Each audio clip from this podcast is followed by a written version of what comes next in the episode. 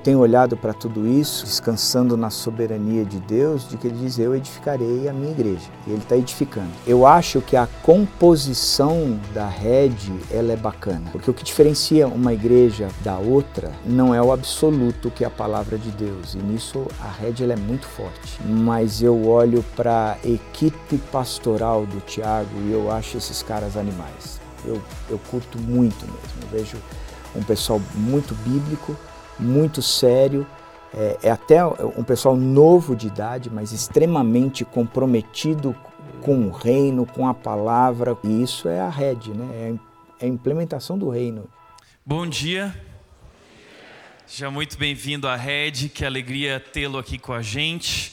Nós estamos vivendo um mês especial, é um mês de comemoração, um mês de celebração pelos nossos 10 anos e temos relembrado histórias marcantes, momentos marcantes, e temos enfatizado essa verdade. Nada disso é sobre nossa história. Na verdade, é a história de Jesus, a grande história dele, que escreve a nossa história. O que nós estamos vivendo aqui é apenas um capítulo nesse grande enredo da história de Deus. E tem sido especial esse tempo de celebração. Hoje nós temos um convidado especial. E ele é muito especial porque ele faz parte da nossa história. Na verdade, pastor André Fontana, que está aqui hoje, foi ele quem iniciou esse movimento, esse grupo de pessoas aqui em Dayatuba que queriam começar uma igreja. E eu, na verdade, então ele não é só especial na vida da nossa igreja, mas ele é muito especial na minha vida, porque o pastor André Fontana foi o meu mentor. Eu trabalhei 11 anos, vocês sabem disso, em Vinhedo, como pastor de nova geração. E foi o pastor André Fontana que me pegou com 17 anos e me preparou. Foi ali onde eu fui formado como pastor. Então hoje você vai ter a chance de conhecer o meu mentor. E eu estou muito feliz, eu estou muito emocionado. André, vem aqui, por favor. Uma salva de palmas para o André, por favor.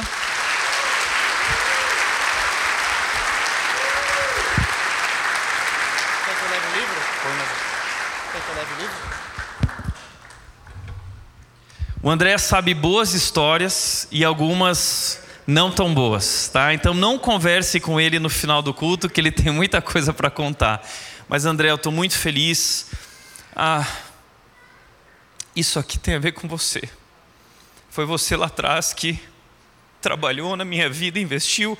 Ele viu o que ninguém era capaz de ver. E tudo que nós desfrutamos hoje como igreja, sem dúvida, tem a ver com a visão, o amor, a liderança, a mentoria dele, e eu sou muito grato pela vida desse grande homem de Deus. Eu quero orar por ti, vamos orar? Pai, obrigado pela vida do André, obrigado por todo o investimento, obrigado por Jesus Cristo, a transformação que o Senhor tem feito na vida do André, através da vida do André, na vida de tantas pessoas, líderes e pastores no Brasil. E hoje nós temos esse privilégio de celebrar, comemorar o que o Senhor está fazendo mas nós carregamos essa gratidão no coração, porque sabemos que aquilo que o Senhor está fazendo começou através da vida do André. Te agradecemos e que o Senhor use e ele fale conosco em nome de Jesus. Amém. As boas histórias eu não lembro. Mas as não tão boas posso contar de coração cheio de alegria que quando o Tiago diz que Deus o chamou, quando ele tocava o piano, uma série de outras coisas, ele não conta que quem carregou o piano fui eu depois, né? Isso é um cara de pau do caramba. Tava vendo ali o Tiago com o tênis verde dele tão famoso. Quando ele chegou na Ibaviva, era calça de tergal, uma calça do irmão Jonatas dele, o mais velho, que a, e era, ele é mais alto também. E a calça dobrava embaixo, assim, 433 dobras. Num sapato de couro, daqueles bem sociais, velho pra caramba, assim, a calça, a camisa assim também. E eu fiquei olhando dali o tênis verde dele, fiquei pensando, se a tiazinha do verte conhecesse o Tiago quando eu conheci lá no início, eu acho que ela não criticaria o tênis que ele usa hoje. Ela ia fazer uma campanha no vaquinha.com, vamos restaurar o Tiago. Ah, só falei isso aqui porque eu estou nervoso pra caramba, parece estudante de teologia quando o pastor principal pede para ele pregar na igreja. Então eu preciso desopilar um pouco para poder entrar aqui no tema que eu quero falar. Privilégio meu estar tá aqui hoje. Eu costumo dizer que eu não tenho eu não tenho influência sobre a rede, eu tenho influência sobre o Tiago. A, a minha vocação maior, ela não é formar igrejas. Eu participo de uma igreja, mas não quero ser lembrado pela igreja que eu participo, eu quero ser lembrado pelos líderes que formei. E essa, essa é sem dúvida nenhuma a minha maior alegria poder ver o Tiago aqui hoje, liderando a igreja de vocês, que tem a cara dele e eu acho que sempre foi o sonho dele. Né? Então, para mim é um privilégio estar aqui, um privilégio estar com vocês. Quero dizer que se tem alguém que ama o pastor de vocês, esse alguém sou eu, muito mais do que vocês. Ele é muito mais meu do que de vocês, porque ele está comigo há 11 anos e com vocês só 10. Ano que vem a gente empata. Quero conversar com vocês sobre olhando para a rede hoje, 10 anos da igreja, e fazer uma pergunta: qual a música que a rede vai deixar para as próximas gerações? O que é que as próximas gerações vão cantar a partir da rede? E quem nos ensina a respeito disso é Abacuque. Abacuque é um profeta interessante porque todos os outros profetas, Deus chega primeiro e traz um conteúdo que precisa ser tratado com a nação. Abacuque a gente não sabe nada a respeito dele, a não ser que ele chegou diante de Deus trazendo um conteúdo, dizendo: Deus, eu preciso falar com o Senhor, porque em geral o profeta era aquele que trazia o conteúdo de Deus, Deus falou comigo, assim diz o Senhor, e assim por diante. E Abacuque não faz nada disso ele chega diante de Deus como profeta e diz: Assim diz Abacuque para o Senhor. E nessa conversa entre Abacuque e Deus, termina com uma canção que até hoje nós cantamos. Porque quando a gente fala de Abacuque, a gente lembra logo de cara o texto dele de, do capítulo 3, ainda que não haja fruto na figueira, o produto da oliveira acabe, que não haja é, nenhuma é, produção na lavoura e assim por diante, eu me alegrarei exultarei no Deus da minha salvação, que é uma, uma oração cantada brilhante. E é uma oração cantada que nós cantamos até hoje.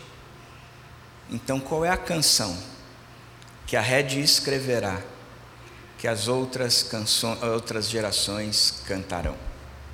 Em cima disso, eu começo com vocês olhando para o texto de Abacuque, e Abacuque começa com uma pergunta para Deus: Até quando, Senhor, vamos sofrer sem que o Senhor nos ajude? E ele dizia: A gente está sofrendo muito tem muita injustiça no nosso meio, tem muita maldade no nosso meio, e a gente está clamando para o Senhor e parece que o Senhor está de ouvidos fechados. Até quando, Senhor? Até quando? E a resposta de Deus é brilhante, ele diz assim: vai piorar. Vai piorar, fica firme aí, porque a coisa vai piorar. Eu estou trazendo Nabucodonosor do mal mesmo é um cara que Nabucodonosor, na sua cultura, sacrificava criancinha, ou seja, eu estou trazendo ele, o meu servo, para vir dar uma lição em vocês. E Judá, eu quero que vocês saibam que vocês vão ser exterminados por ele. Depois eu vou tratar com eles, depois eu vou corrigi-los também. Mas os caldeus estão subindo contra vocês, então saiba que vai piorar.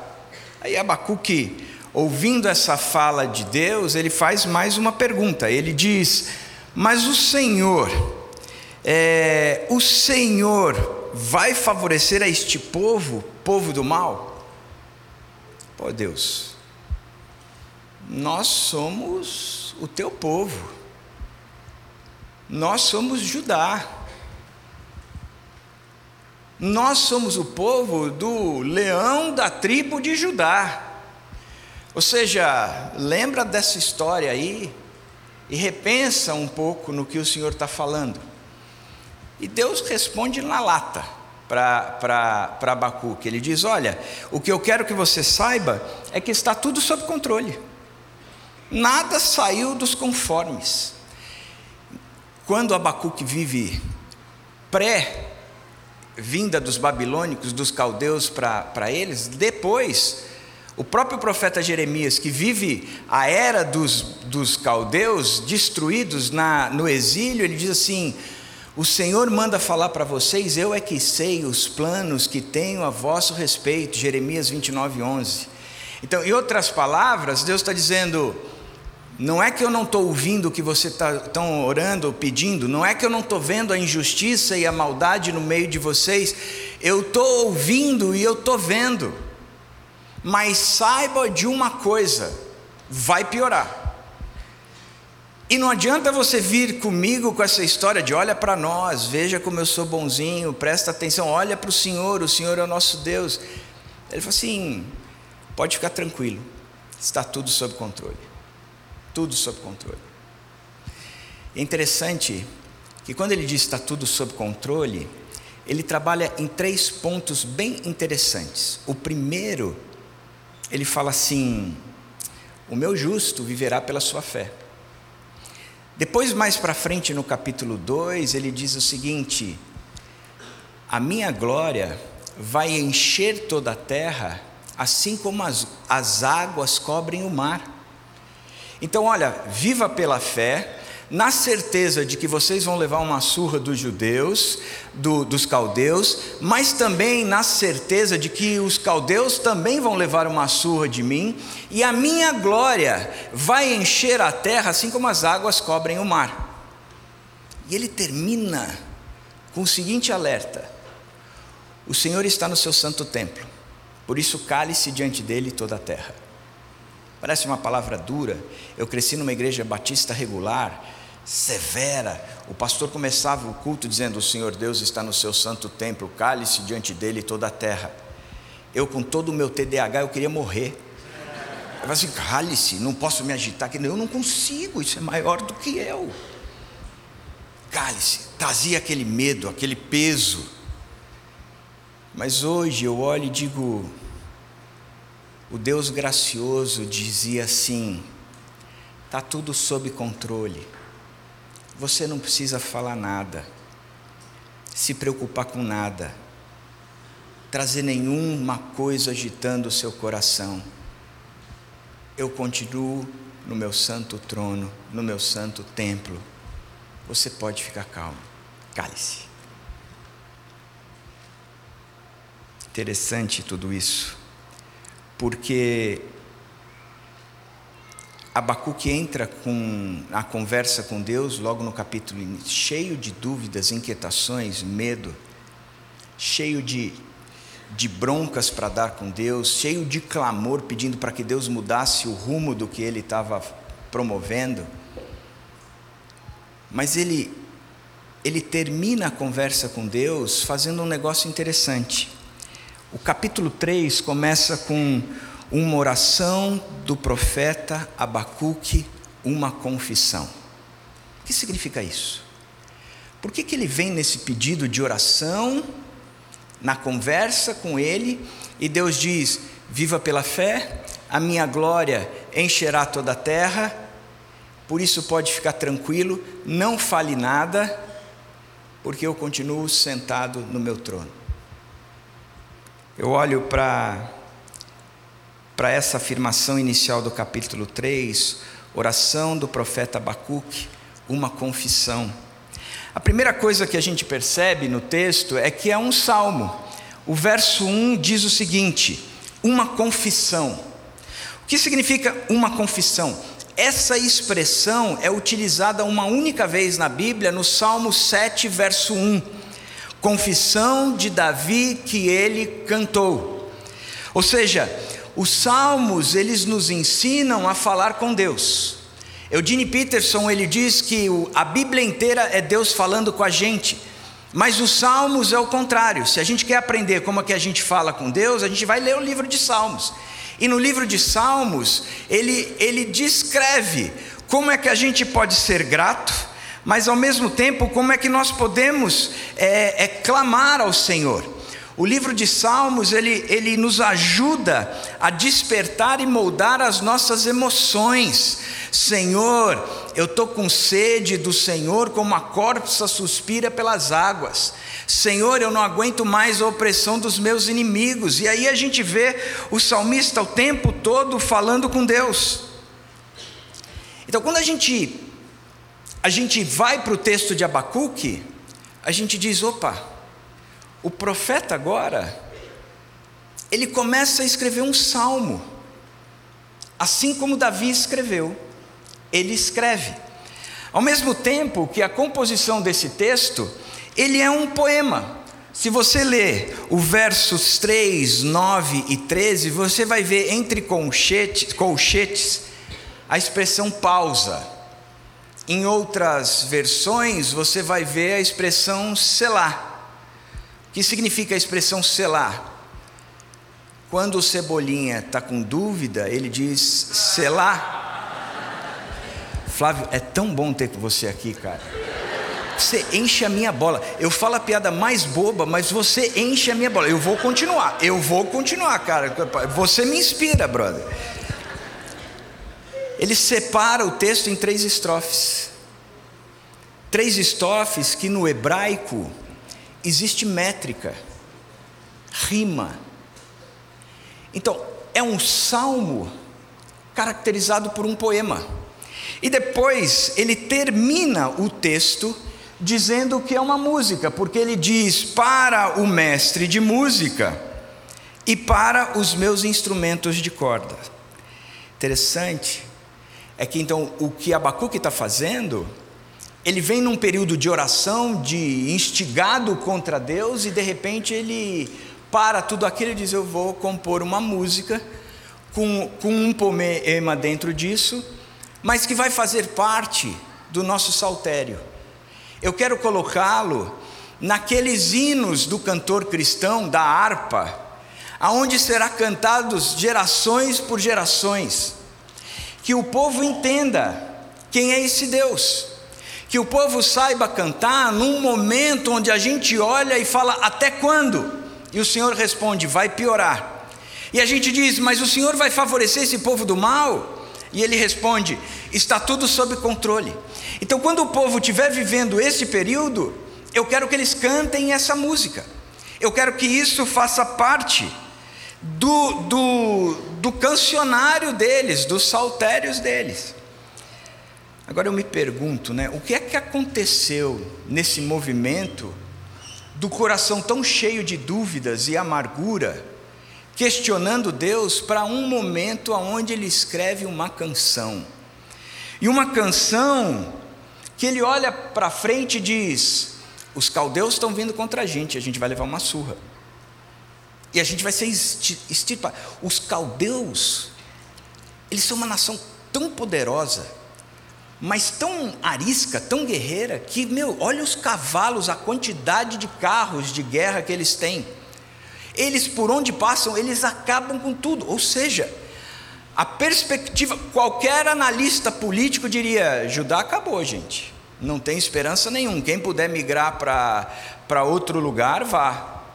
Mas Judá acabou. Ele sai desse questionamento e escreve uma música. Uma música que diz: Exultarei no Senhor e me alegrarei no Deus da minha salvação. Eu, sinceridade, se eu tivesse vivendo esse período, com a compreensão de Abacuque do que estava por vir, eu jamais escreveria uma música dizendo: Exultarei no Senhor e me alegrarei no Deus da minha salvação. Eu escreveria o seguinte: há uma nuvem de lágrimas sobre os meus olhos, dizendo para mim que os caldeus vêm agora e que meu pranto não demora chegar. Ah. Você quer mudar para minha igreja, cara? Porque o pessoal da minha igreja me acha muito bobo. Você, cara, você me deixa bem, Flávio. Obrigado, viu, cara? Você é um homem de Deus, inspirado mesmo. Eu jamais cantaria uma, uma canção como como Abacuque cantou, escreveu e deixou para nós. Eu ia dizer, estamos ferrados, gente. Sai correndo, o último apaga a luz. Nem precisa apagar, porque a luz vai ser destruída mesmo. Vamos embora. O que é que aconteceu? O que virou a chave? O que mudou em Abacuque? Que ele pôde escrever uma canção que as outras gerações cantarão. Primeira coisa é que ele muda a sua cosmovisão. O texto começa com. Opa! O texto começa com uma afirmação: Senhor, ouvir falar da tua fama, tremo diante dos teus atos, Senhor. Realiza de novo em nossa época as mesmas obras, faze-as conhecidas em nosso tempo, em tua ira, lembra-te de tua misericórdia. Ele começa, sem dúvida, com um passeio pelas Escrituras. Ele diz assim: Senhor, eu ouvi falar. Na verdade, Abacuque, ele deveria ser alguém responsável, um levita, alguém que caminhava entre as as celebrações de Israel, as festas de Israel, os cultos de Israel, ele deveria ser algum, alguma coisa responsável pela liturgia dos cultos, festas e celebrados pelo povo de Israel. Porque ele traz aqui algo como ele diz: Eu ouvi falar. Ele tinha acesso às palavras de Deus, ele estava acostumado a, a escutar o que as pessoas falavam a respeito de Deus, de quem ele era e do que ele tinha feito. Abacuque, ele sai dessa esfera de andar com um colete dizendo eu sou voluntário de Judá, para alguém que se torna agora proprietário de tudo aquilo de que ele ouviu como voluntário e começa a trazer à tona. Ele vem mudando a sua cosmovisão porque antes ele escutava e via o que estava à frente dele. Agora ele passa a escutar o que ele ouviu falar a respeito do Deus dele. Portanto, o que eu entendo nesse texto é que ele faz um passeio pelas Escrituras, ele mergulha a fundo no que Deus tinha dito, ele vai a fundo no que Deus fala. E uma das coisas que nós temos que entender, eu e você, é que se nós não mudarmos a maneira de pensarmos, e para mudar a maneira de pensar, a maneira como nós cremos, aquilo que nós pensamos, o que nós estruturamos das nossas crenças, elas geram emoções e essas emoções geram comportamentos. E você vai ver, ele mudando as crenças, portanto, as emoções dele mudaram e o comportamento dele mudou também. Ele vai buscar agora não mais num banco de dados que ele está acostumado a buscar, que enxerga a, a realidade que ele vê como algo terrível, algo como se fosse castigo, algo como se Deus tivesse abandonado, algo como se o que vem pela frente é o fim de todos eles. Mas ele começa a buscar num, num, num banco de dados que ele tem certeza que ali o que ele ouve é o Senhor está no controle. O mundo será enchido da glória de Deus como as águas cobrem o mar. Eu só preciso caminhar pela fé, andar pela fé. E fé, gente, não tem a ver com a, a convicção que eu tenho nas promessas, a convicção que eu tenho no que a Bíblia fala. A fé é numa pessoa, eu tenho convicção daquele que fala, portanto, o que ele fala eu acredito, porque a fé é em Jesus Cristo e não na palavra de Deus. Porque se não fosse palavra de Deus, eu não teria fé na palavra, mas porque ela é de Deus. Aí muda a minha visão. Então você percebe que ele muda o, o, o banco de dados, o database dele. Não dá mais para recorrer aqui. Eu tenho que recolher, recorrer ali. Eu tenho que buscar agora na palavra do Senhor naquilo que Deus disse, naquilo que ele é e naquilo que ele faz. Segunda característica que ele faz que o ajuda a mudar a sua cosmovisão é que ele diz assim: tremo diante dos teus atos. Eu estou vendo o que o Senhor vai fazer, eu estou vendo o que o Senhor vai propor, eu estou vendo o que o Senhor vai trazer, e eu só tenho uma coisa para falar: eu estou tremendo. Não tem outra coisa a não ser tremer. Porque o que vem pela frente é muito difícil, é duro, mas aquele que vem pela frente também é poderoso. E aí ele chega dizendo: tremo diante dos teus atos. Acho bacana o movimento. Eu me recordei de quem o Senhor é, do que o Senhor faz, por intermédio da tua palavra, daquele aonde está escrito o que o Senhor é e o que o Senhor faz. O resultado de tudo isso é que o meu interior foi abalado.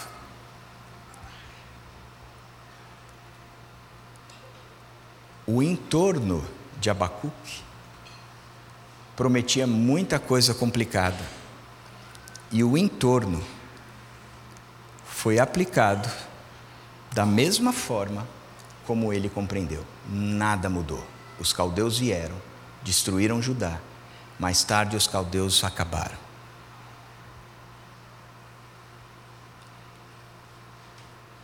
O entorno continuou a mesma coisa, mas algo mudou o interno. Tremo. Eu tremo. Toda vez que a gente ouve Deus, a gente se vê e aquilo que a gente vê em Deus e vê em nós mesmos gera uma descompensação.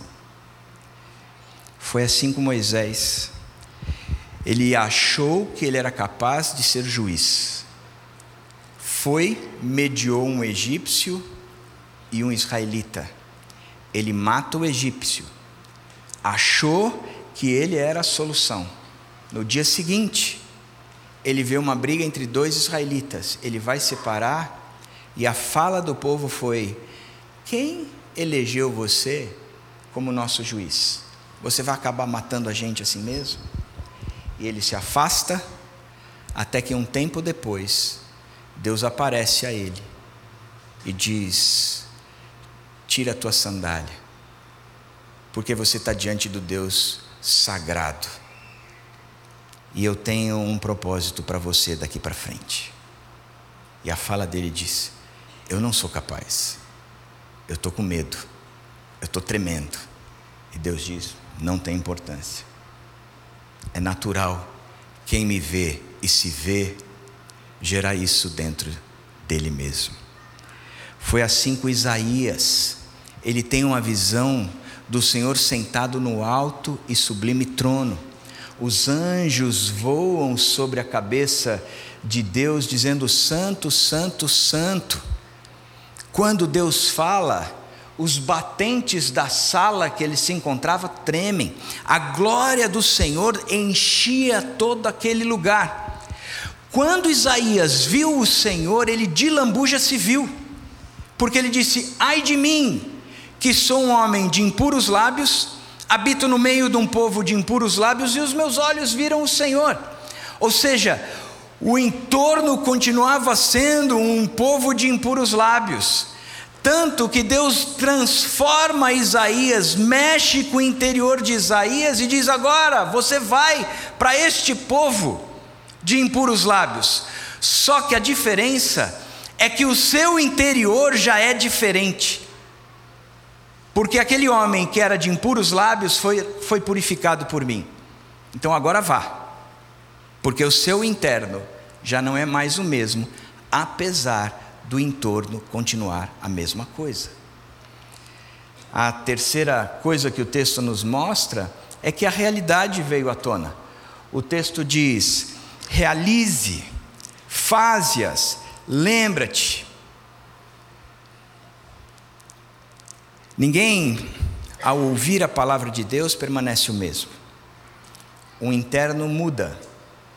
E sabe o que mais muda no interno?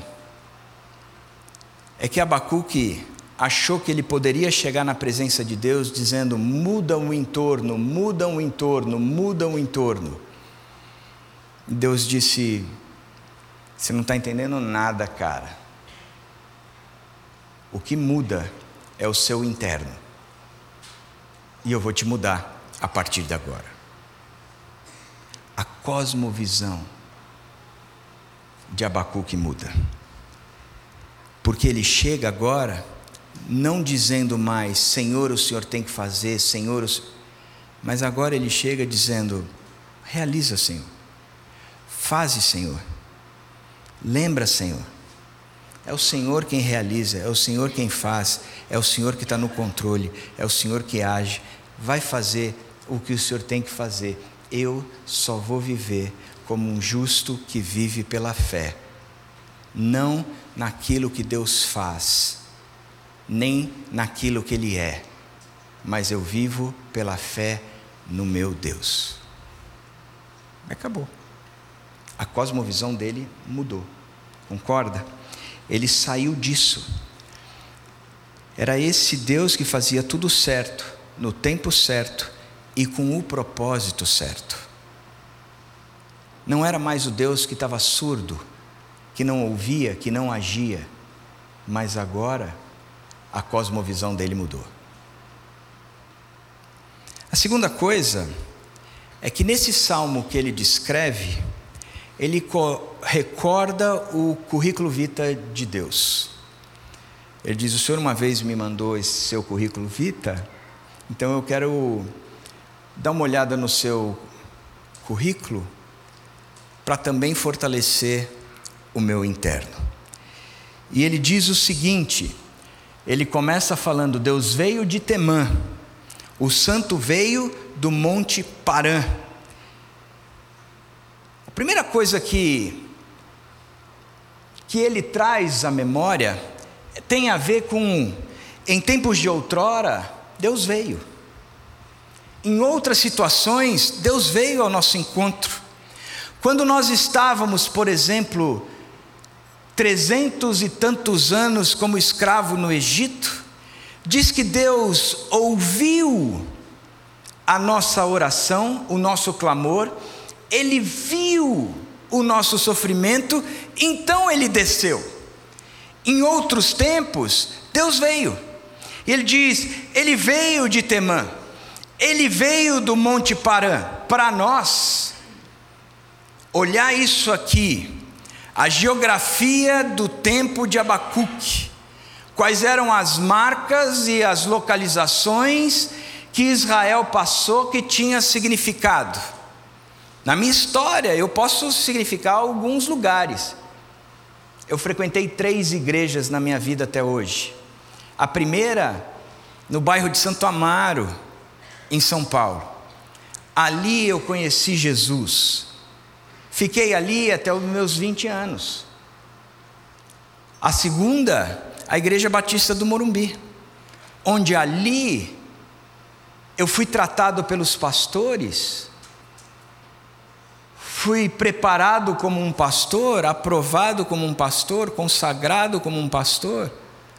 Ali eu conheci a minha esposa, ali os meus dois filhos nasceram, ali eu tive acima de mim homens com uma influência absurda. E estou há 21 anos em Vinhedo, na Igreja Batista Água Viva. Um parênteses aqui. Quando eu cheguei em Vinhedo já tinha esse nome. Eu detesto esse nome, Igreja Batista Água Viva.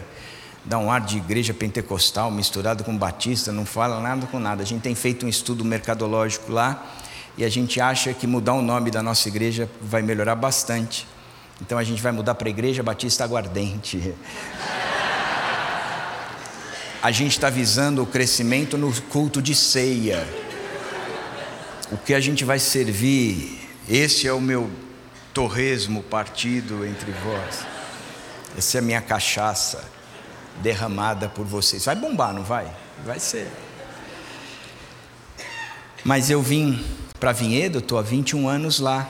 É a igreja que me ensinou a ser pastor, a igreja que me fez pastor, a igreja que me ama como pastor.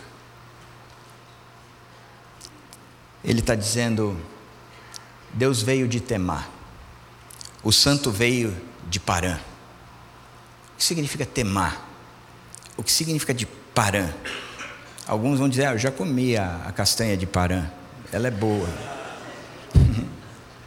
Estou bom, não estou? Eu estou me esforçando, cara. Sinceridade, sinceridade. Eu não preparo mensagem nenhuma, eu só fico pensando nessas besteiras que eu posso falar. Isso me enche, enche o meu coração. Ele deixa o leitor imaginando, né? O que é Temã e o que é Parã. E para nós fica muito mais difícil isso. Temã fica no sul da Palestina e as montanhas de Parã ficam mais ao sul ainda, na borda leste da península do Sinai. É o lugar quando o povo saiu do Egito, Deus se encontrou com o povo e a partir dali Deus começou a mostrar quem Ele era e o que Ele fazia. Foi ali que Deus começou a, a trazer as instruções de como um, um, um, um israelita, aquele pertencente ao povo de Deus, vive pelas leis que Moisés trouxe. Mas foi ali também que ele disse: Vocês serão o meu povo Dentre todas as nações, vocês são o meu tesouro pessoal. Eu os guardo como a menina dos meus olhos. Eu aqui vou fazer por vocês coisa que eu não faço por nenhuma outra nação, porque vocês são o meu povo. Vocês são aqueles aonde eu, rece... eu escolhi morar, viver, habitar. É ali que a mão poderosa de Deus para liderar, proteger, julgar e moldar o seu povo a partir da saída do Egito. E Abacuque diz: Eu vou lembrar a raiz, eu vou trazer a memória onde tudo começou, quando esse Deus começou a se realizar no nosso meio e nós nos tornamos de fato o seu povo. Segunda coisa que, que ele traz tem a ver com, a, a, com o pleno poder é que esse Deus veio. O texto do verso 4 diz o seguinte: onde se escondia o seu poder. E você pode ver do verso 4 ao verso 8, não é Abacuque 4, 8, porque não existe o capítulo 4. Então é o verso, capítulo 3, do verso 4 ao verso 8. Você vai ver a, a, o tempo todo sendo dito que Deus era quem Deus era para Abacuque. Interessante que ele passeia pela história, ele vai mostrar as pragas, os mares e rios obedecendo a, ordem de Deus, ele vai mostrar o poder de Deus. Portanto, o que Isaías está fazendo é recordando tudo isso, dizendo: olha, em tempos de outrora, Deus veio, e quando ele veio, ele veio com pleno poder, ou seja, sai da frente porque o meu Deus está chegando, e aquilo que ele disse que faria, ele fez Portanto, aquilo que Ele está dizendo que faz para nós hoje, Ele fará. Eu estou me recordando, trazendo o currículo de Deus para me dar força, segurança no meu coração. Ele sai dizendo que o universo inteiro está recebendo agora, no nosso âmbito, no nosso contexto, na nossa geografia, no meio do universo, um guerreiro espiritual, um guerreiro poderoso.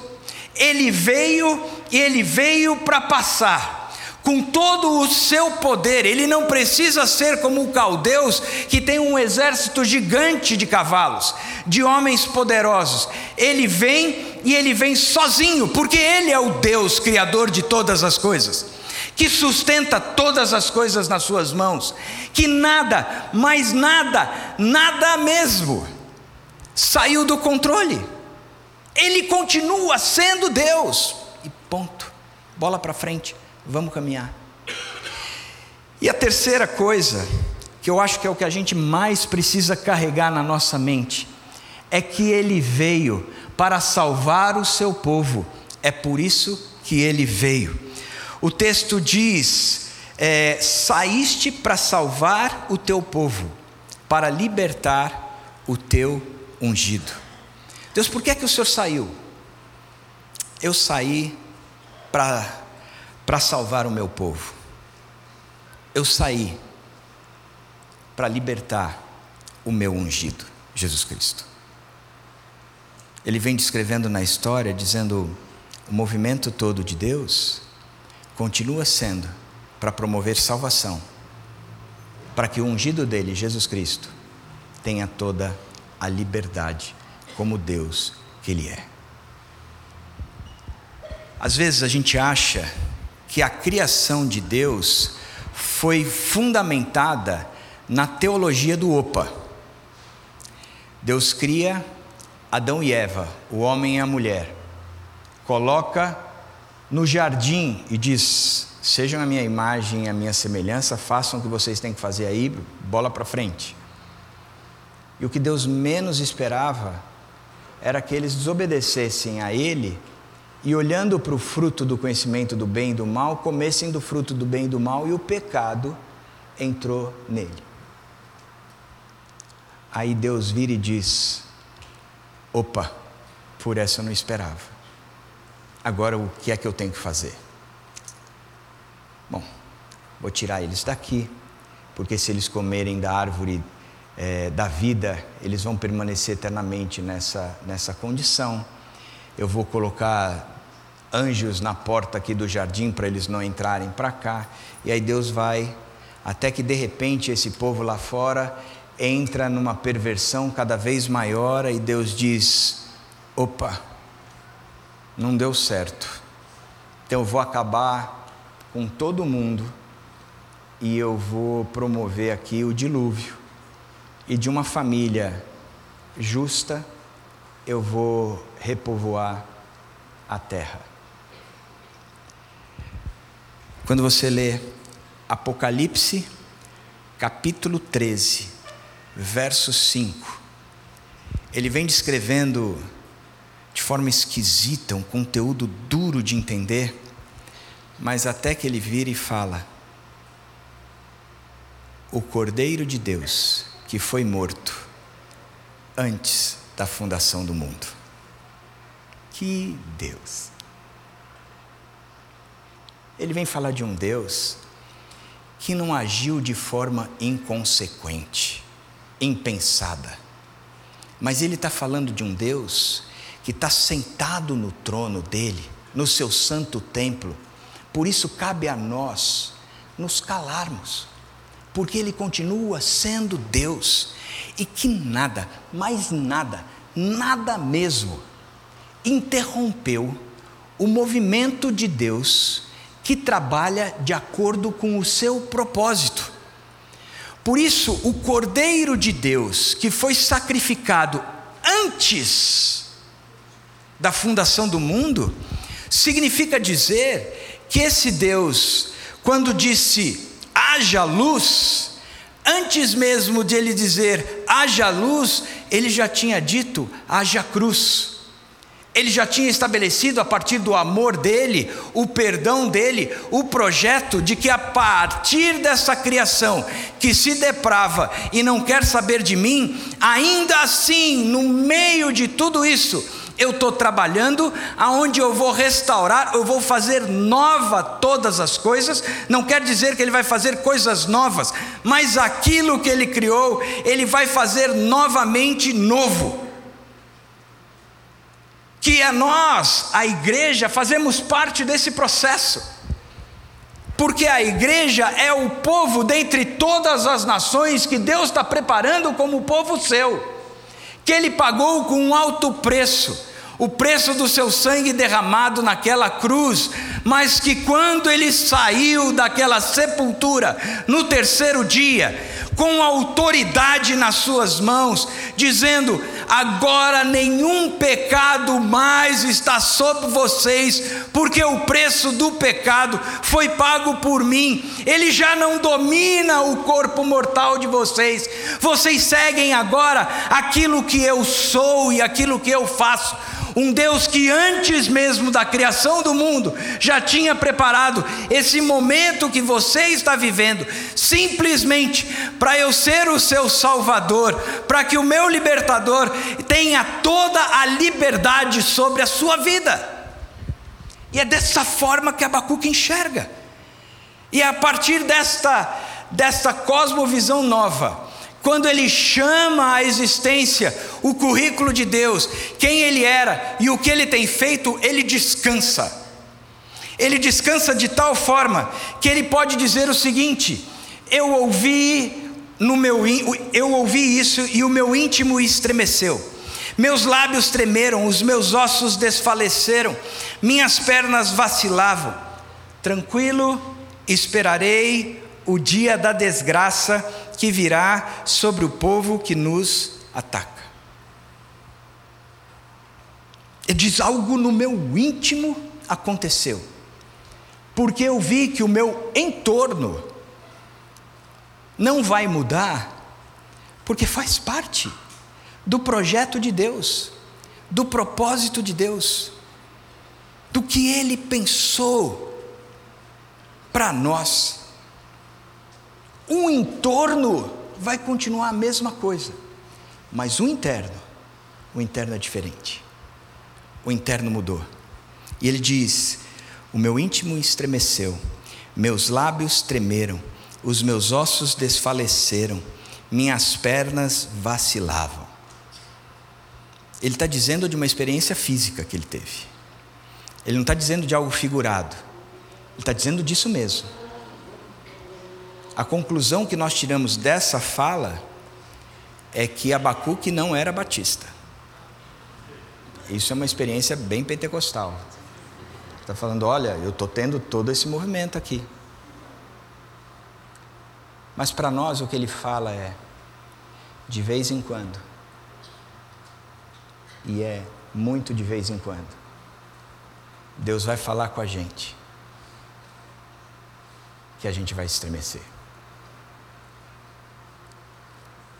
Eu me lembro que era pastor na igreja batista do Morumbi, pastor de jovens. E tinha ali uma, uma certa carreira que eu podia desenvolver ali, numa igreja de 2.000, 2.500 membros naquela época. Eu era querido pela igreja, querido pelos pastores. Mas apareceu a proposta da igreja de Vinhedo. Nunca quis morar no interior. Nunca. A minha esposa queria. A culpa foi dela. Mas eu lembro que na época Vinhedo estava com três anos sem nenhum pastor e eu comecei a pensar: como é que existe um rebanho lá de seus 40, 100 pessoas que não existe um pastor que queira cuidar daquelas ovelhas. Aquilo... E eu comecei a conversar com, com Ari Veloso.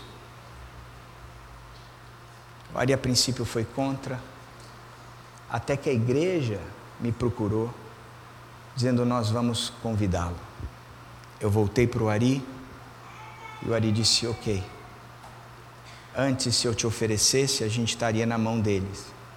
Agora, como eles estão te pedindo, eles estão na nossa mão. Então a gente vai fazer o que precisa ser feito. Mas eu ainda assim, eu não sabia se eu tinha que ir ou não para Vinhedo. Batista regular. Aquele que cantava Pai de amor, eu te amo, te louvo, te adoro. Meu Jesus, eu te amo, te louvo, te adoro. Mas a gente não podia cantar Espírito Santo, eu te amo, te louvo, te adoro, porque o Espírito era a pessoa da, da Trindade que não merecia ou não carecia adoração, a gente só adorava as duas primeiras. Batista regular, onde bateria era instrumento de Deus, de, do diabo. experiência zero de forma sobrenatural. Me recordo que eu estava num congresso da CEPAL, ouvindo um pastor chamado Rick Watts, que diz que os pastores de hoje em dia estão muito mais preocupados com a sua carreira do que com o seu rebanho.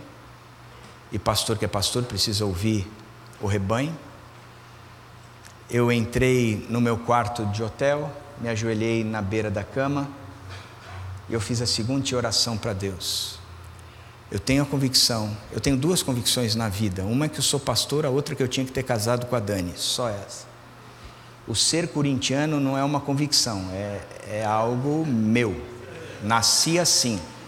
Mas no desenvolver da minha vida eu ganhei a convicção de que eu era pastor e a convicção de que eu eu tinha que casar com a Dani.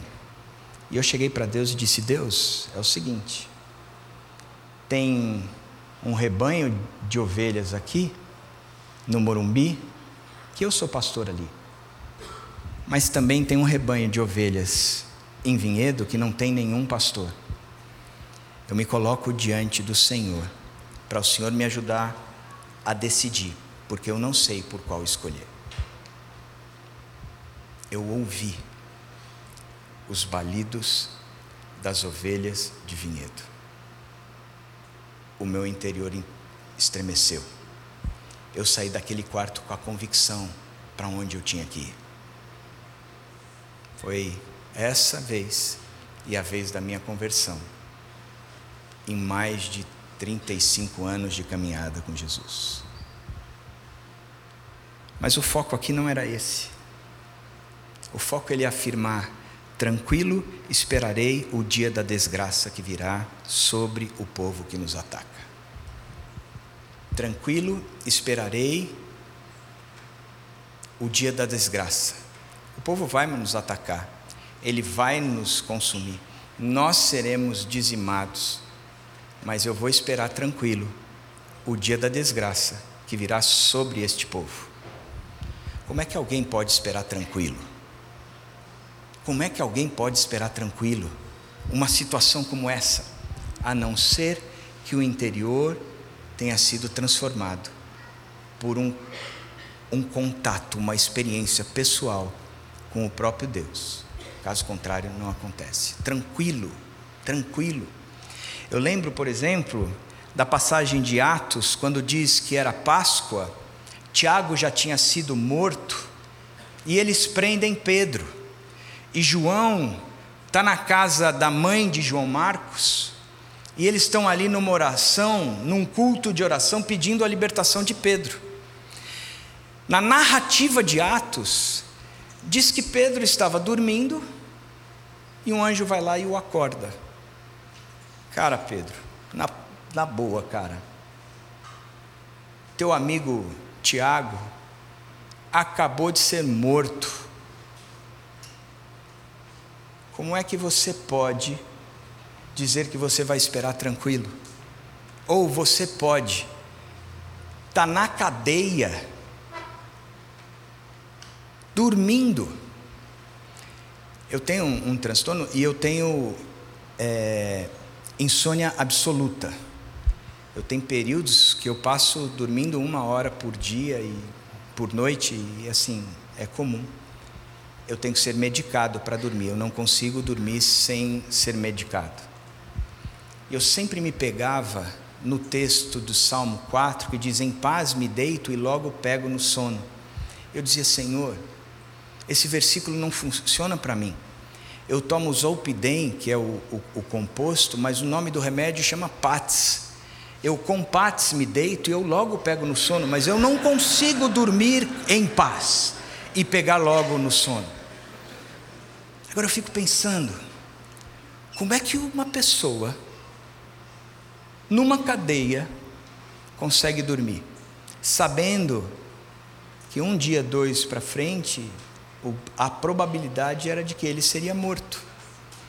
Como é que uma pessoa, vendo uma nação inimiga vir sobre ele, vai acabar com ele, pode dizer: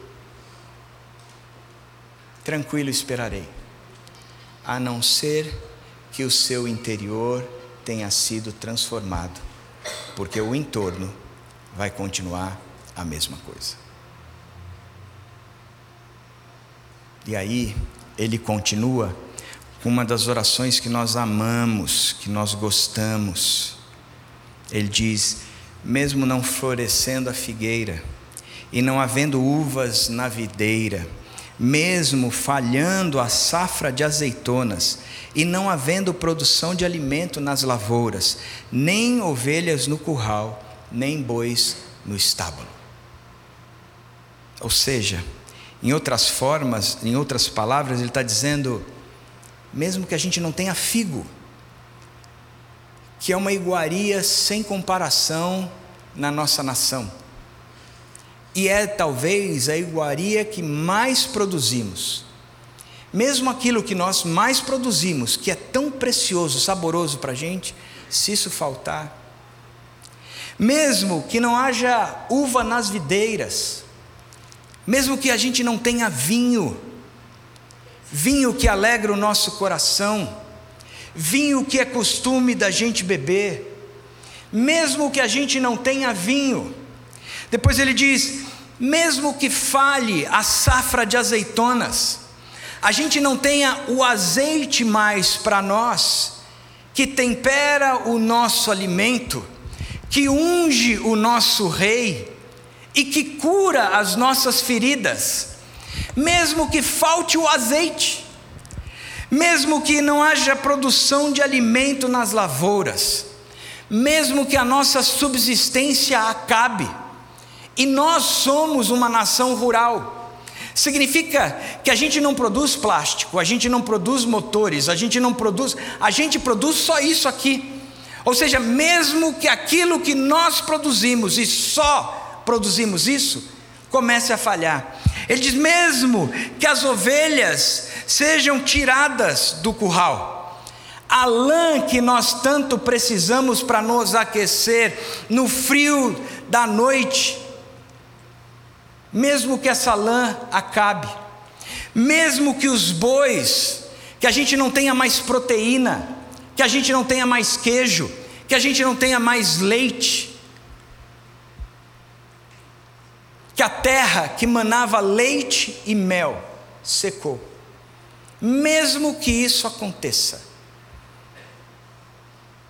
que essa desgraça, que o entorno viva dessa forma, ele continua dizendo: mesmo tudo isso, ainda assim eu exultarei no Senhor e me alegrarei no Deus da minha salvação. O Senhor, o soberano, aquele que está sentado no trono, que está sentado no santo templo, este é a minha força. Ele faz os meus pés como os do servo que me faz andar em lugares altos. Primeira coisa que Abacuque termina é dizendo: Nós desfrutamos da alegria numa pessoa, é uma alegria além das circunstâncias. A alegria dele não estava num celeiro cheio, ou, uma, ou numa nação blindada, mas a alegria dele estava numa pessoa, no Deus que ele cria, que havia mexido no interno dele. Ele começa o seu livro deprimido, angustiado, triste, mas ele termina o seu livro com uma canção de alegria que prevalece por gerações e gerações até hoje. Ele fala de uma confiança inabalável. Ele não dependia da agricultura e nem da pecuária, de tudo o que representava a sua subsistência, que na verdade caracterizava a sua nação, porque era tudo o que a nação produzia. A confiança dele não estava nessa provisão toda, porque ele tinha um provedor que era muito maior do que se essas do que a confiança que ele tinha nessa provisão. O provedor valia mais do que a provisão. Lições práticas.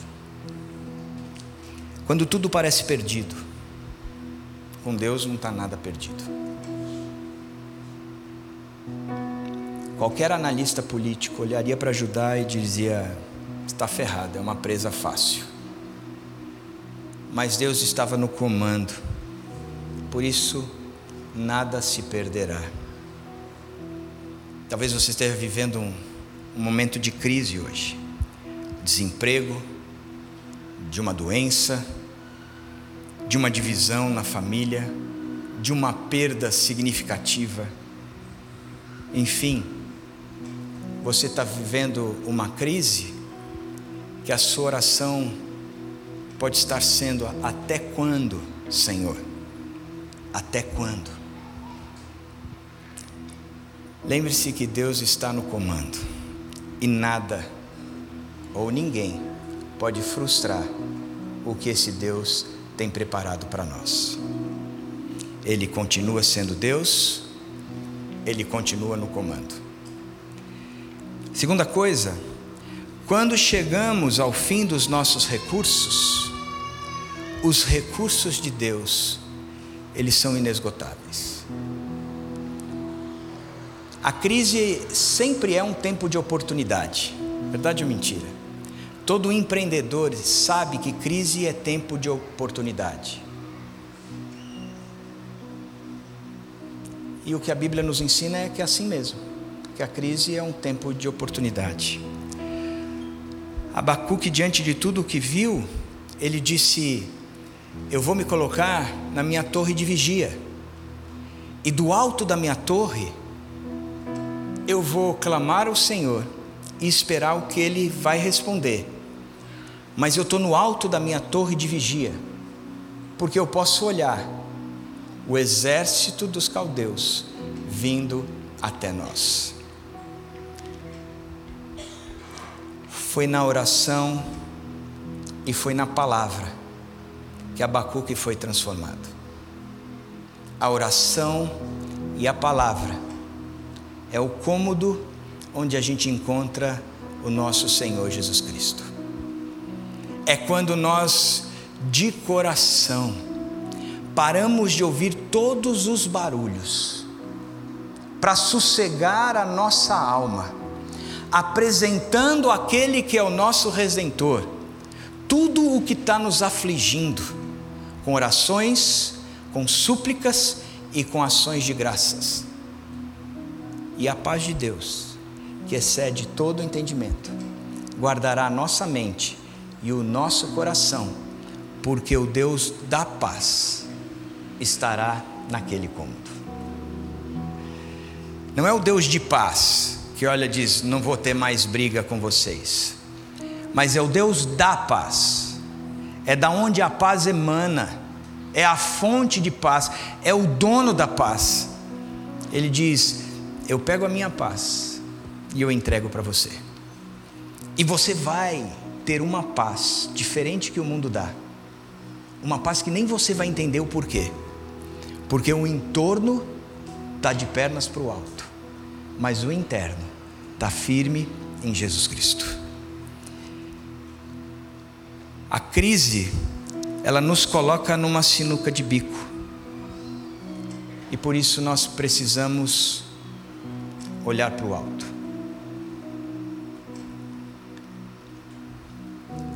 Qual é a canção que a rede deixará para as próximas gerações?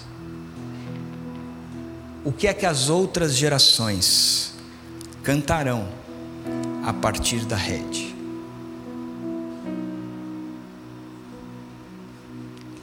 Talvez você esteja aqui hoje e o seu entorno está insuportável. E você precisa de um alívio como Abacuque, escreveu um salmo. E o salmo nos ensinam a falar com Deus, a orar. E é nos salmos que nós encontraremos quem Deus é. Eu não sei como você está aqui hoje, eu não sei o que você está vivendo, a crise que você está passando, mas eu sei que o nosso Deus saiu para salvar e que o libertador, ele está aqui com todo o poder em Suas mãos. E Ele não quer mudar o seu entorno. Isso vai acontecer lá para frente. Lá na frente, nada que nos aflige existirá. Mas Ele quer mudar o seu interno.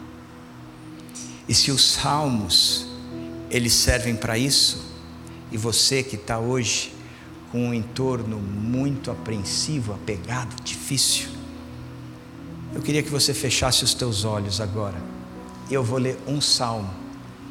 E que você estivesse fazendo desse salmo a sua oração.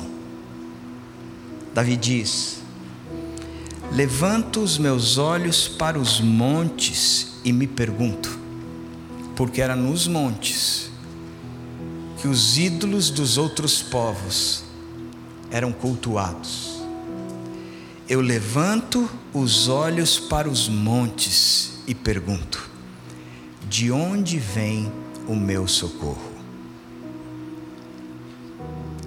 O meu entorno me faz questionar: de onde vem o meu socorro? Mas o meu interno diz: o meu socorro vem do Senhor que fez os céus e a terra. Ele não permitirá que eu tropece. O meu protetor se manterá em alerta. Sim, o meu protetor não dormirá. Ele está sempre alerta. O Senhor é o meu protetor. Como sombra, Ele me protege. Ele está à minha direita de dia o sol não me ferirá, nem a lua me ferirá à noite. O Senhor me protegerá de todo mal. Ele protegerá a minha vida, pois ela está guardada pelo sangue do meu protetor. O meu protetor protegerá a minha saída até a minha chegada na Nova Jerusalém. E isso é desde agora e para todo sempre. Que essa seja a canção que a Rede cantará para as próximas gerações. Deus abençoe vocês.